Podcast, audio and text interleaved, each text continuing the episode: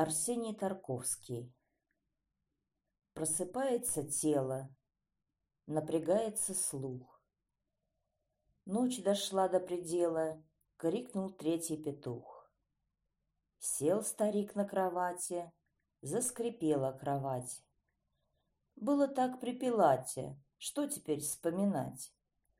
И какая досада сердце точит с утра, И на что это надо горевать за Петра? Кто всего мне дороже, всех желаний мне? В эту ночь от кого же я отрекся во сне? Крик идет петушиный в первой утренней мгле Через горы долины по широкой земле.